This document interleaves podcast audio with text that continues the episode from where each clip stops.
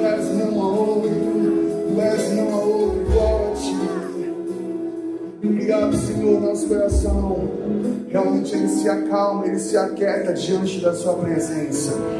Pai, nós estamos aqui completamente voltados a você, voltados a quem você é.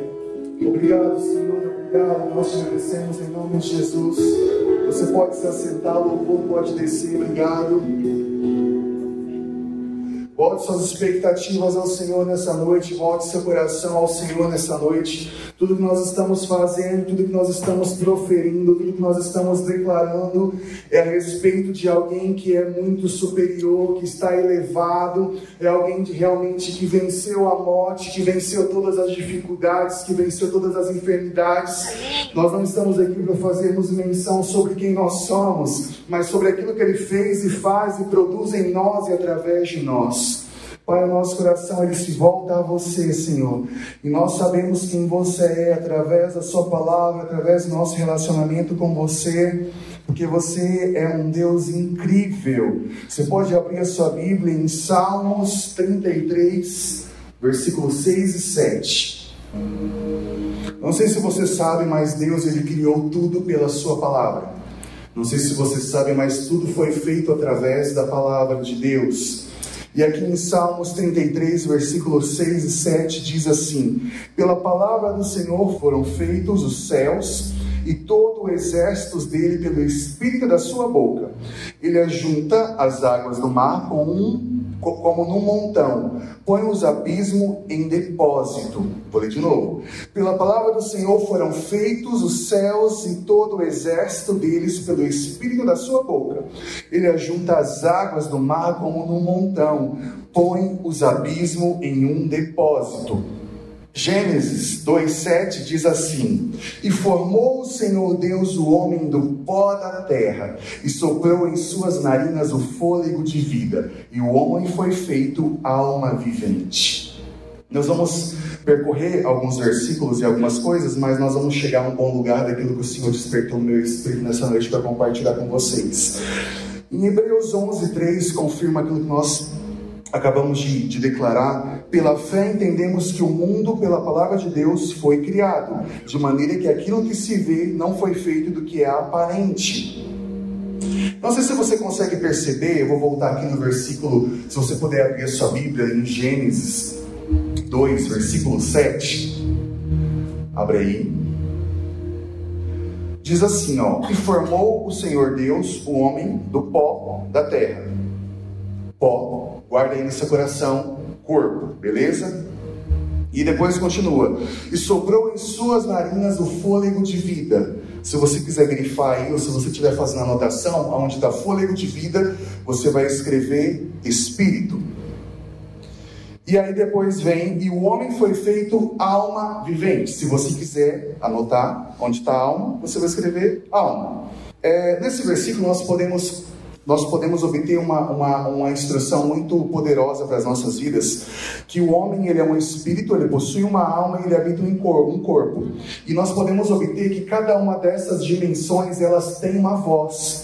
E essa voz, a voz do corpo é a voz dos sentidos, que é o contato com o mundo físico. A, a voz do espírito é a consciência, que é o contato com o mundo espiritual. A alma é a razão, que é o contato com o mundo intelectual. Nós sabemos que Deus ele criou o homem para um relacionamento, para ter comunhão com o homem. Mas nós também sabemos que esse relacionamento ele foi rompido quando o homem pecou lá no jardim, ok? Em Gênesis 3 fala sobre isso. Depois você pode ler sobre isso. Quando o homem ele pecou, ele foi desconectado desse relacionamento, dessa comunhão. O homem, o propósito da vida do homem realmente foi ele foi criado para o Senhor. Ele foi criado para se relacionar com o Senhor a palavra também diz em Gênesis que o Senhor ele descia né, no jardim na viração do dia para se relacionar com Adão. E nós podemos realmente obter essa revelação do quanto o Senhor valoriza o relacionamento, do quanto o Senhor valoriza a comunhão. Mas quando é, o homem pecou, quando ele decidiu realmente pecar, porque o pecado é uma decisão, ele foi desconectado de Deus, ele foi desconectado desse relacionamento, ele foi desconectado dessa comunhão. em 1 Coríntios 1, 15, se você puder abrir, deixa aberto aí, beleza? A gente já vai ler esse, esse versículo. Eu quero que você abra para você acompanhar comigo o raciocínio. E quando o homem pecou, ele decidiu pecar, uma coisa que me chamou a atenção, e eu até partilhei com, com, com alguns irmãos isso durante essa semana, é o, o fato de o homem ter sido responsável por tudo aquilo que Deus estava criando. O Senhor havia delegado domínio sobre o homem, o Senhor havia delegado autoridade sobre o homem, o Senhor havia do, delegado sacerdócio sobre o homem. Só que o que eu achei muito bacana, assim, de, de se analisar, não a, a, a, o contexto do que aconteceu, mas quando a mulher decidiu comer da fruta, do fruto, o que, que aconteceu? É, o homem, a primeira coisa, quando o Senhor chegou diante dele, ele transferiu a sua culpa para a mulher. Foi a, mulher que você me deu, Senhor. Não fui eu. E quantas vezes o nosso posicionamento diante do Senhor é de transferirmos a nossa culpa a alguém, é transferirmos a nossa culpa, é transferirmos aquilo que realmente nós decidimos errar, porque o pecado ele é uma decisão. Ninguém acorda e, nossa, caraca, pequei, nossa, e agora? Não, a gente acorda decidido a pecar, porque a gente sabe que o nosso pecado ele começa a ser gerado na, na, no nosso intelecto, o nosso, nosso pecado ele começa a ser gerado na nossa mente, na nossa alma. E aí até o processo da execução disso, quando isso chega na nossa mente, isso desce ao nosso coração, a execução do pecado já é uma consequência de tudo aquilo que foi gerado dentro de nós.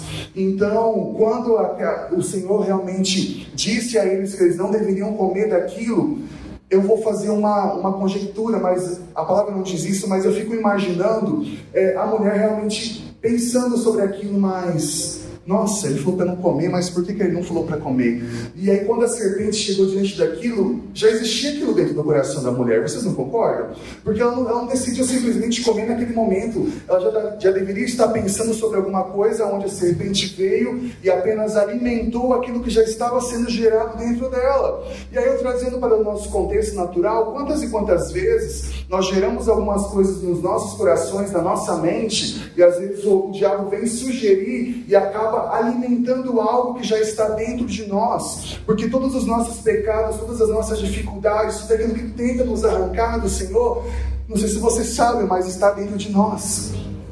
Só que o que, que, tem realmente direcionado a sua vida? O que, que tem direcionado? Qual que é a voz que tem dominado a sua vida? Qual que é a voz que tem realmente sabe, te impulsionado a estar mais próximo de Deus. Porque nós entendemos que nós somos um espírito, possuímos uma alma e habitamos em um corpo. Mas qual é a voz que tem realmente dominado quem você é? Qual é a voz que tem direcionado, que tem realmente posicionado as coisas na sua vida, no seu dia a dia? Qual é a voz que tem tido é, a, a maior atenção e o maior posicionamento diante dos seus dias?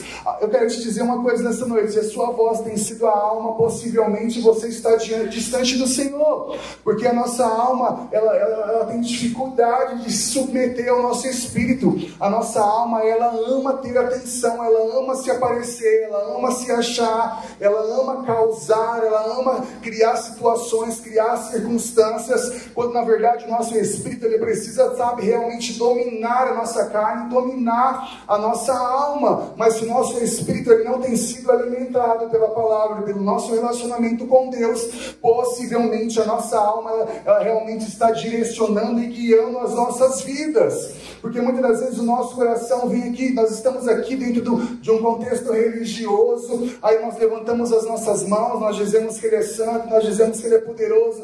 Só que se nós formos olhar se realmente o contexto daquilo que nós temos vivido, nós temos vivido diante de um lixão, sabe? Lixão de pecados, lixão de, de, de coisas que realmente nos afastam de Deus. Só que o sistema religioso me diz que se eu estou aqui na igreja, estou levantando a minha mão, eu estou salvo. Mas a palavra não diz sobre isso. Porque, amado, se o nosso coração, se a nossa expectativa, se a nossa motivação não se voltar para o Senhor, se o nosso intelecto não se render a quem o Senhor é, tudo que nós estamos fazendo ou tentando fazer aqui é em vão.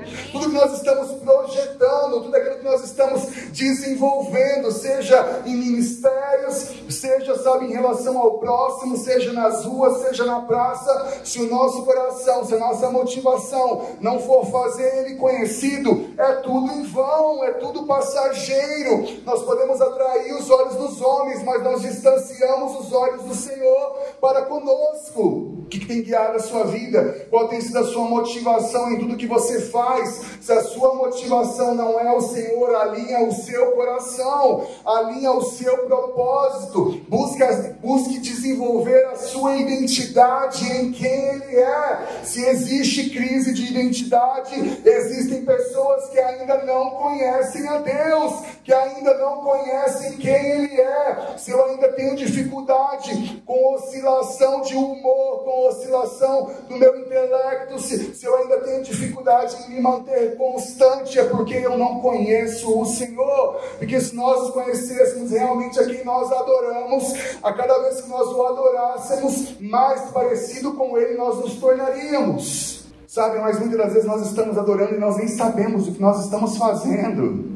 Muitas das vezes nós estamos aqui levantando as nossas mãos, muitas das vezes nós choramos, emoção, alma, a nossa alma, ela, ela, ela, é tocada facilmente, tanto com coisas positivas como negativas. A nossa alma, ela se alimenta dessas coisas. E muitas das vezes nós achamos que é o nosso espírito, mas na verdade está sendo a nossa alma. Se o nosso coração não estiver em Deus, tudo que nós estamos fazendo vai passar. Nós fomos criados para a eternidade. Nós fomos criados para um relacionamento eterno. Nós fomos criados para a glória do Senhor. Mas qual é a nossa motivação quando nós saímos da nossa casa e, vem, e nos reunimos aqui como igreja? Porque entendam uma coisa: nós só somos igreja se nós estivermos juntos. Nós somos, só somos igreja se nós estivermos conectados. Se nós nos desconectarmos, nós somos membros. Quando nós nos, nos ajuntamos, quando nós nos reunimos, nós nos tornamos igreja. E cada um aqui é membro do corpo, que é a igreja. Mas quando nós nos conectamos, nós nos conectamos mais para suprir as necessidades dos outros ou para elevar o nosso ego e realmente alimentarmos a nossa alma? Quando nós nos reunimos como igreja, os nossos olhos eles estão realmente voltados aos necessitados ou os nossos olhos estão voltados às nossas necessidades? Quando nós nos reunimos como igreja, eu consigo identificar qual é a necessidade do meu irmão, eu consigo olhar para ele como Cristo olharia, eu consigo voltar o meu coração para o necessitado como Cristo realmente demonstraria amor, porque amor é uma decisão, não é uma demonstração apenas de dar um alimento, de dar um abraço, é sobre uma vida, é sobre desenvolvermos realmente quem Ele é através de tudo que nós fazemos. Só que sabe o que, que, o que me chama a atenção? É que nós projetamos tanto a nossa vida pública quanto a nossa, quanto a nossa vida secreta, ela está um fracasso. Sabe, nós nos concentramos tanto em expor a público quem nós somos, porque eu faço isso, porque eu oro isso, porque eu fiz uma viagem missionária. E daí?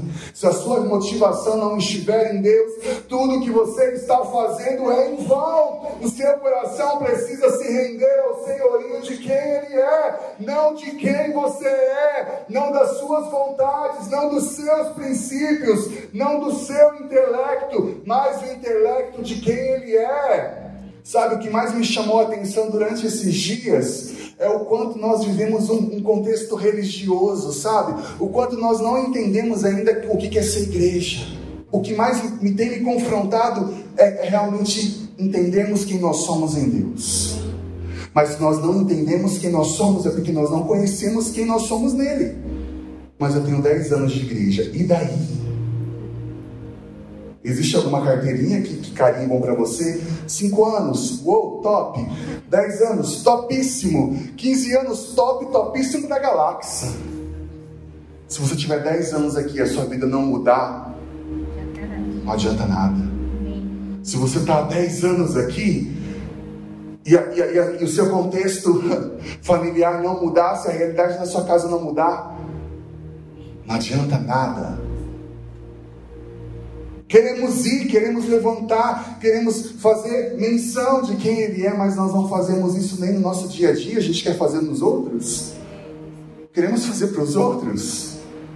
Ah, porque eu vou postar no meu Instagram, porque eu vou mostrar que eu faço, eu vou mostrar que eu sou missionário. Dan, olha como eu sou missioneiro. E daí, se o seu coração não estiver em Deus, se a sua motivação não estiver em Deus, tudo isso é em vão. Qual é a expectativa daquilo que você faz? Se a sua expectativa não é o Senhor, é tudo em vão. Se a sua expectativa não é o reino, é em vão. Se você tem pensado só em você, só no seu, sabe, no seu eu, nas suas vontades, você não entendeu o que é viver o reino. Você não entendeu o que é as realidades da nova criação de Deus. Você não entendeu, você não entendeu. Vive a palavra, porque isso vai ser vida através de você de forma voluntária. Mas se o seu saber não for para ser partilhado, a palavra não fala sobre reter, a palavra fala sobre compartilhar. E o quanto eu compartilho aquilo que eu tenho. Viver Jesus, viver a palavra, ser um ministro do Evangelho, ser um missionário não é um título. Não é um diploma que você estampa. Uau, eu fiz esse curso, eu fiz essa viagem, agora eu sou missionário. Não, não é isso. Se você acha que é isso, você não entendeu. Não entendeu, não entendeu. Olha meu diploma, mas o meu diploma diz que eu fiz Joku. Meu diploma fala que eu fiz um Misha. Quando a vida de Deus é transmitida através do seu conhecimento, ou o seu conhecimento ele é realmente fadado à religiosidade, onde você empurra Jesus como se fosse uma mercadoria para as pessoas. Ei, aqui não é um comércio que nós estamos, um, estamos dando um Jesus. Ai, nossa, olha que Jesus vem aceitar. Cara, é ele que te aceita. E olha a sua vida, como você era, como como você vivia, tudo lascado, e mesmo assim Ele te aceitou, Ele te amou, Ele entregou o Filho dele, Jesus, para morrer a sua morte e trazer você para a vida. Uou! Não, mas eu quero ter o meu nome estampado, eu quero ter o meu nome reconhecido, para quê? Para quê? Se não for para fazer menção do nome dele, Muitas das vezes nós colocamos o nosso nome em evidência, o nome dele lá embaixo. Está tendo uma inversão de valores. Onde a gente que acha que é, e não é porque só é nele. Sabe, é uma noite de nós lançarmos todos os nossos títulos aos pés de Jesus. É uma noite onde nós precisamos realmente reconhecer o senhorio de Cristo e lançarmos as nossas coroas aos pés daquele que é exaltado sobre todo nome, daquele que é, sabe, daquele que triunfou a morte, daquele que realmente morreu a nossa morte, os nossos pecados. Mas ninguém sabe a minha vida, ninguém sabe o que eu vivo. Você está realmente preocupado com o que as pessoas pensam? Sendo que aquele que é muito mais elevado sabe toda a cachorrada que você vive fazendo? Ai, mas se o pastor souber, Jesus sabe. Ah, mas se o líder souber, Jesus sabe. Qual é a motivação do seu coração? Quando Adão pecou, ele entregou o domínio e o governo da terra para Satanás. E com isso ele perdeu alguns benefícios. Você pode obter essa lista de coisas em Gênesis 3. E quando Adão pecou, ele perdeu o plano original de Deus para o homem, que era comunhão, sacerdócio e governo. Mas olha o que, que diz 1 Coríntios 15.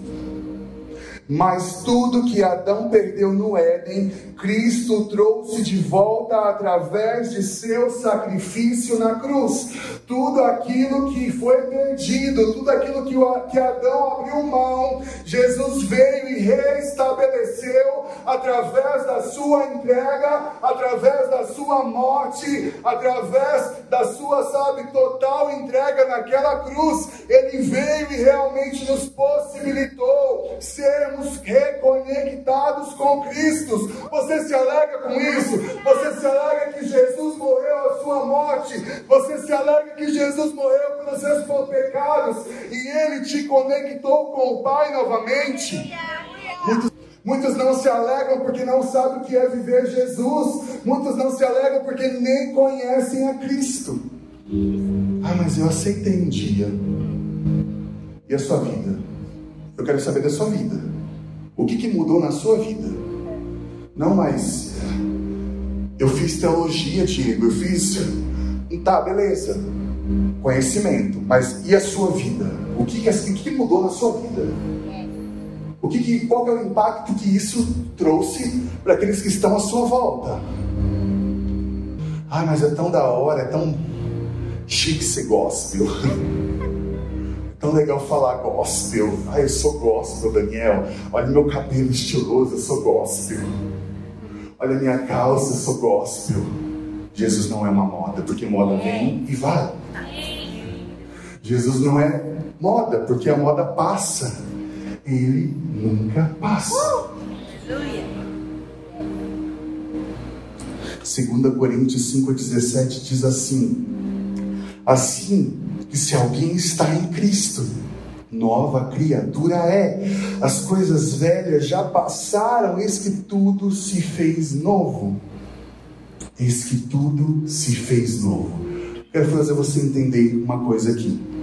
Essa expressão do tudo se fez novo se refere à recriação do espírito humano, do nosso homem interior. Quando nós aceitamos a Cristo, ou melhor, quando Ele nos aceita, nosso espírito é recriado, e isso fala de mudanças internas primeiro não externas. Mas por que, que muitas das vezes, quando nós aceitamos a Jesus ou quando Ele nos aceita, nós nos preocupamos tanto com o exterior e o interior ele fica a ver navios?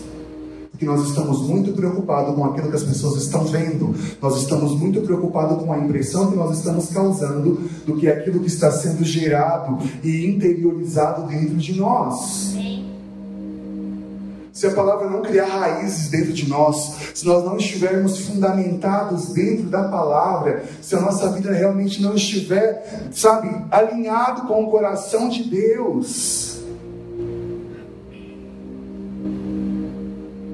Sabe, quando nós aceitamos a Ele, quando Ele nos aceita, sabe, Ele, Ele realmente disponibiliza toda a realidade de quem Ele é para que nós venhamos viver. Jesus é e continua sendo e vai ser o único modelo. Ele é um modelo a ser seguido. Tudo aquilo que você faz, que você não vê em Jesus, não está alinhado com o coração de Deus. É muita coisa. Se você olha para a sua vida e você não vê isso em Jesus, Uau! Sabe, nós fomos realmente redimidos através do sacrifício de Jesus. Sabe, a redenção de Cristo nos posicionou nele e nos deu uma nova identidade. Sabe, ele olhou para nós, nós não tínhamos uma identidade, nós não tínhamos uma herança, nós não tínhamos realmente, sabe, nada em nós que realmente valesse a pena alguém morrer por nós e se entregar por nós. Mas ele decidiu morrer por nós ainda sendo nós pecadores, ainda nós fazendo tanta coisa que a gente faz e fez e vai fazer. Ele olhou para nós, mas ele não olhou em quem nós estávamos sendo, ele não olhou para aquilo que nós fazíamos, mas ele olhou para o plano perfeito dele desde a criação do mundo. Ele não olhou no nosso passado, mas ele olhou no nosso futuro, e todos os dias ele nos aponta o nosso futuro, aonde nós nós fomos criados para estar. É isso, aleluia. Sabe por que às vezes você não consegue ver o seu futuro em Deus? Porque os seus olhos estão aqui, na terra. Se você começar a direcionar os seus olhos para Cristo e começar a elevar os seus olhos para as coisas do alto, ah, meu querido, você vai ver o bom lugar que o Senhor já preparou para você. Você vai ver as coisas que Ele já disponibilizou para você. Mas os seus olhos naturais estão muitos na terra, nas coisas dessa terra. E as coisas dessa terra são passageiras. Elas nos frustram. Elas paralisam aquilo que Deus tem para nós. Mas as coisas do céu nos impulsionam para Cristo. As coisas do céu, as realidades do céu, elas nos impulsionam a olhar para Cristo. Mas Diego, erram tanto na igreja, fazem isso, faz aquilo. Eu não sei qual, qual, qual, qual é o seu histórico com a igreja. Eu não sei o quanto a igreja te machucou, eu não sei o quanto a religião te machucou. De verdade, nos perdoe por aquilo que a igreja fez com você. Nos perdoe pelas palavras que foram proferidas sobre a sua vida. Foram pessoas que não sabiam o que era viver Jesus. Mas eu quero te convidar nessa noite a voltar os seus olhos para Ele, sabe? A realmente direcionar os seus olhos para quem Ele é, porque quanto mais você olhar para Ele, quanto mais você permanecer olhando para Ele, mais semelhante a Ele você vai se tornar. Como que você reproduz os atos de alguém convivendo muito com, convivendo muito com alguém? Como que você reproduz os atos de uma pessoa e, uma, e palavras de alguém? Convivendo muito com essa pessoa. Quem sabe as palavras de derrota que você tem proferido é porque pouco você tem passado com Jesus, que são palavras de vida. Quanto mais os seus olhos se distanciam de Cristo, mais o seu destino ele é realmente impulsionado para viver as coisas da terra. Aleluia. Jesus ele veio para nos resgatar. Mateus 20, 28 diz assim: Bem como o filho do homem não veio para ser servido, mas para servir e para dar vida e resgate de muitos. Nele temos a redenção Colossenses 1, 13 e 14 diz assim: O qual nos tirou da potestade das trevas e nos transportou para o reino do Filho do seu amor, em quem temos a redenção pelo sangue, a saber, a remissão dos pecados. A redenção é um fato e não uma promessa. Hebreus 9, 12 diz assim: Nem por sangue de bodes e bezerros, mas por seu próprio sangue, entrou uma vez no santuário, havendo efetuado uma eterna redenção. Uau, Jesus! Ele morreu para nos livrar da morte eterna. Olha o que diz 1 Pedro 3,18. Pois também Cristo sofreu pelos pecados uma vez por todas, o justo pelos injustos, para conduzir-nos a Deus. Ele foi morto no corpo, mas vivificado pelo Espírito. Ele se fez pecado por nós, 2 Coríntios 5, 21. Fomos comprados por preço de sangue. 1 Pedro 1, 18, 19. Ele nos livrou do poder de Satanás. Hebreus 12, 14. E ele cancelou o escrito de dívida que era sobre nós. Ele cancelou, ele rasgou, ele pagou um preço, e esse preço de sangue nos possibilita ter e viver uma vida eterna. Mas muitos têm obtido uma vida passageira, sem propósito, porque não têm olhado para Jesus, não têm olhado para quem Ele é. Se tivermos o nosso espírito recriado, presta atenção, porque manifestamos mais as realidades adâmicas do homem caído do que as realidades da nova criação em Jesus. E se nós temos um, um espírito recriado, por que, que a, as nossas ações elas são mais parecidas com, com Adão do que com Jesus? Ah, mas meu espírito foi recriado. Aquilo que você faz também precisa se submeter a isso. Amém. É isso aí. Ah, mas é um errinho isolado de vez em quando. Esse de vez em quando se tornaram anos na sua vida, por isso que você está vivendo isso aí. Olha para você, olha para sua vida. Olha que raso que você está. Porque talvez você tenha vivido mais as realidades adâmicas do que a realidade de Cristo. Mas Jesus morreu. Ai, que maravilhoso. Parece até um filme romântico, né?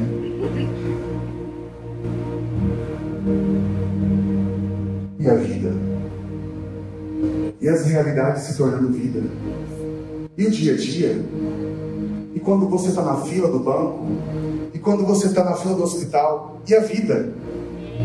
E a vida quando você reclama que chega um idoso que tem que passar à sua frente? Você acha que, que Jesus se comportaria dessa forma? E às vezes que você está no mercado, você olha para trás, você vê uma gestante, você vê um idoso e você finge que não viu. Você acha que Jesus faria isso?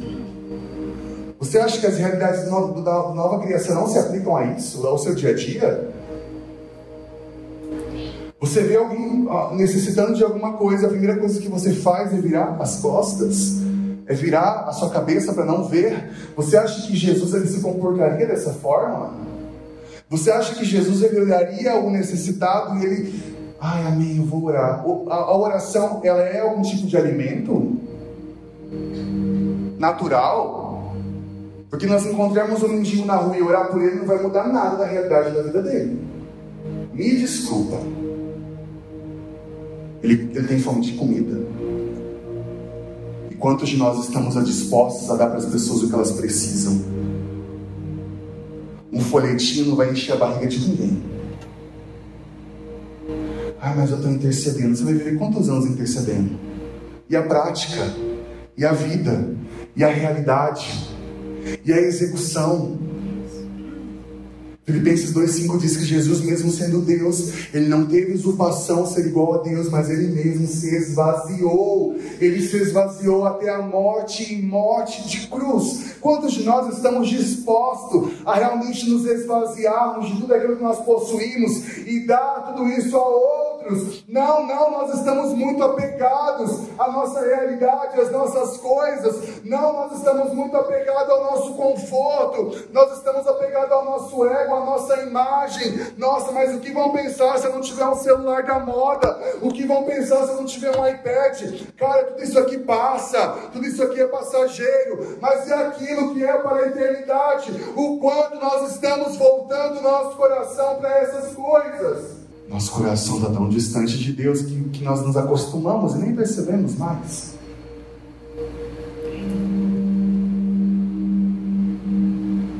Tudo que você faz, se a sua motivação não for o seu, o seu coração se voltar a Deus, fazer o nome dele conhecido, e às vezes as pessoas nem sabem quem você é. A gente publica tudo, mas a gente não vive nada. A gente expõe tudo, a gente ri nas fotos, mas o nosso secreto, só Deus sabe como depressivo tem sido. A gente ri nas fotos, mas o nosso secreto tem sido de choro. A gente sorri com as pessoas, a gente diz que ama as pessoas, mas quando na verdade quem está precisando de amor somos nós. Nós dizemos que conhecemos a Cristo e nós damos um Cristo que nós nem conhecemos para as pessoas. E por que, que isso não vira vida na vida das pessoas? Porque não é vida em nós. só vai ser vida nos outros se for vida em você. Não, mas eu fui reconectado com Cristo porque eu tenho um título disso, eu tenho um título daquilo, eu tenho graduação espiritual, eu tenho graduação em espiritual ao quadrado. E daí? Se não é para viver Jesus de verdade, rasga tudo que você fez, se torna um membro. Não sou eu que estou dizendo. A palavra sabe o que você vive. O Senhor sabe quem você é quando ninguém está te vendo. Senhor sabe o que você fala dos pastores e das igrejas quando ninguém está vendo. O Senhor sabe quando você fala da liderança quando ninguém está vendo. Mas eu chego aqui na igreja, eu abraço e beijo. Hipócrita. Quer ser de verdade? Fala na cara. Chega e fala o que você pensa e arca com as responsabilidades. Mas a covardia é uma coisa tão nojenta. A hipocrisia de dizer que ama, não ama nada, mentiroso, mentirosa. Sabe, às vezes eu percebo o Senhor com enjoo de tudo isso, sabe? Não, a, a, noiva, a noiva que eu projetei, não, não, não é assim.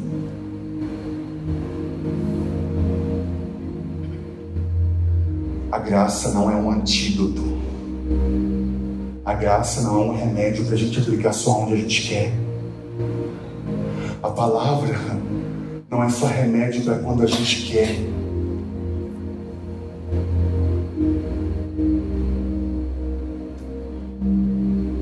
Quem é você? O quanto da realidade, da nova criação você tem vivido? Que pregar é tão lindo, gente. Você vem aqui, você faz cara de pregador, você faz pose de adorador, você levanta a mão. Magnífico. A sua atuação tá incrível. Mas e a vida? Eu quero saber da sua vida. Eu quero saber o quanto a sua vida está alcançando a outras. Eu quero saber quantas vidas você gerou Quantas vidas você está gerando? Eu quero saber quantas pessoas você está cuidando. Eu quero saber quantas pessoas você está discipulando. Eu quero saber quanto do seu tempo você tem destinado a ouvir pessoas que você não está nem afim de ouvir. Eu quero saber o quanto do seu tempo você está disponível a dar por pessoas que te apunhalam pelas costas, que falam mal de você, mas você chega e você abraça e você dá amor, porque você dá algo que você tem, talvez ela não tenha. Mas sabe por que você não dá? Porque talvez nem você tenha. Ah, mas porque o líder não me dá oportunidade. Aí o pastor nunca me chamou para pregar. Tem tanta plataforma espalhada pelas praças, por que você não vai lá pregar? Já que você quer tanto ser visto e ser ouvido pelas pessoas. Pregar aqui para quem já sabe é fácil. Pregar para quem já tem é fácil. Vai pregar para quem nunca ouviu de Jesus. As nossas igrejas, a gente está inchado, a gente está gordo, não só fisicamente, mas a gente está inchado de tanto conhecimento. Para quê? Para que tanto conhecimento, tanto título, tanto diploma? Para que se isso não gera vida? Para que se isso não gera libertação? Para que se isso não gera mudança? Ai, o culto hoje não foi legal. E quem disse que tudo isso aqui é para você? É só rindo, cara. Você quer um culto para você? Faz o seu culto dentro do seu quarto. Que é coisa que você nunca faz. E aí quer vir aqui palpitar no culto, gente? Ah, meu Deus. Quer falar, ai, vive o secreto de verdade, vive Jesus de verdade. E aí talvez você tenha o direito, talvez, de querer liberar alguma coisa para a vida de alguém.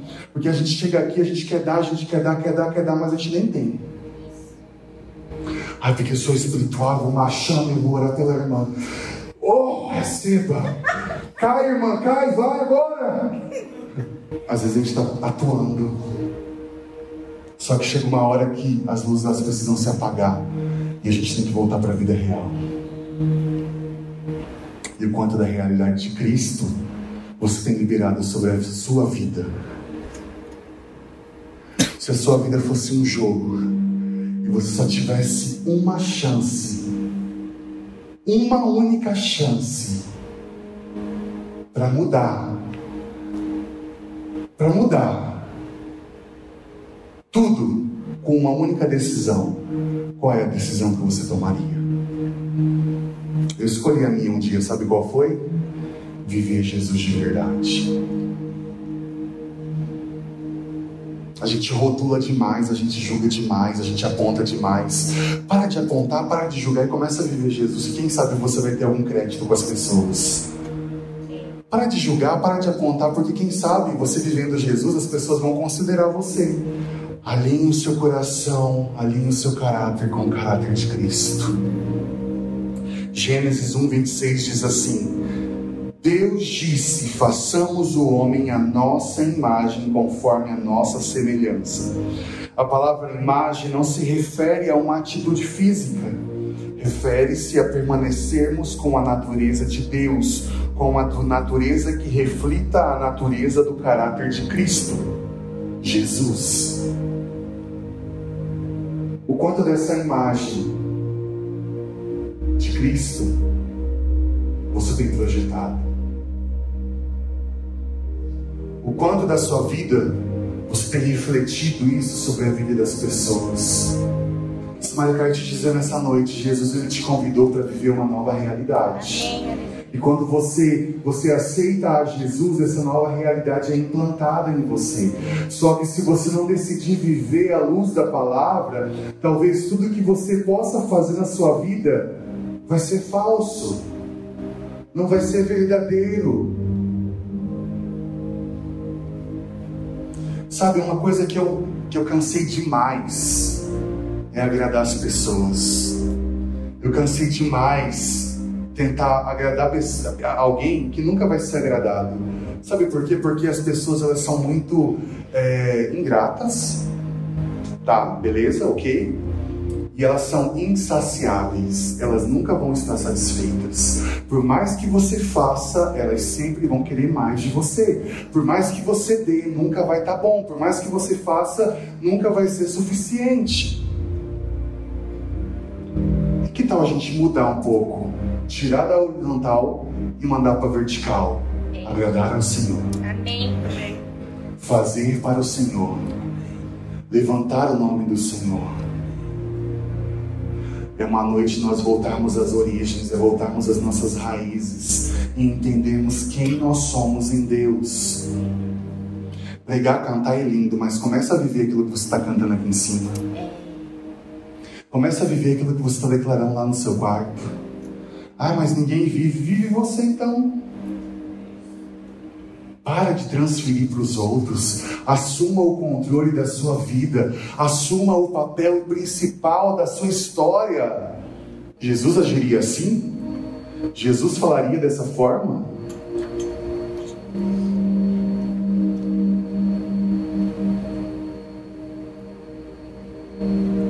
Jesus se comportaria assim? Volta os seus olhos para Ele, porque se você olhar para mim, se você olhar para o pastor, você vai se frustrar. Para de buscar perfeição nas pessoas, para de buscar uma igreja perfeita, porque nem você é perfeito.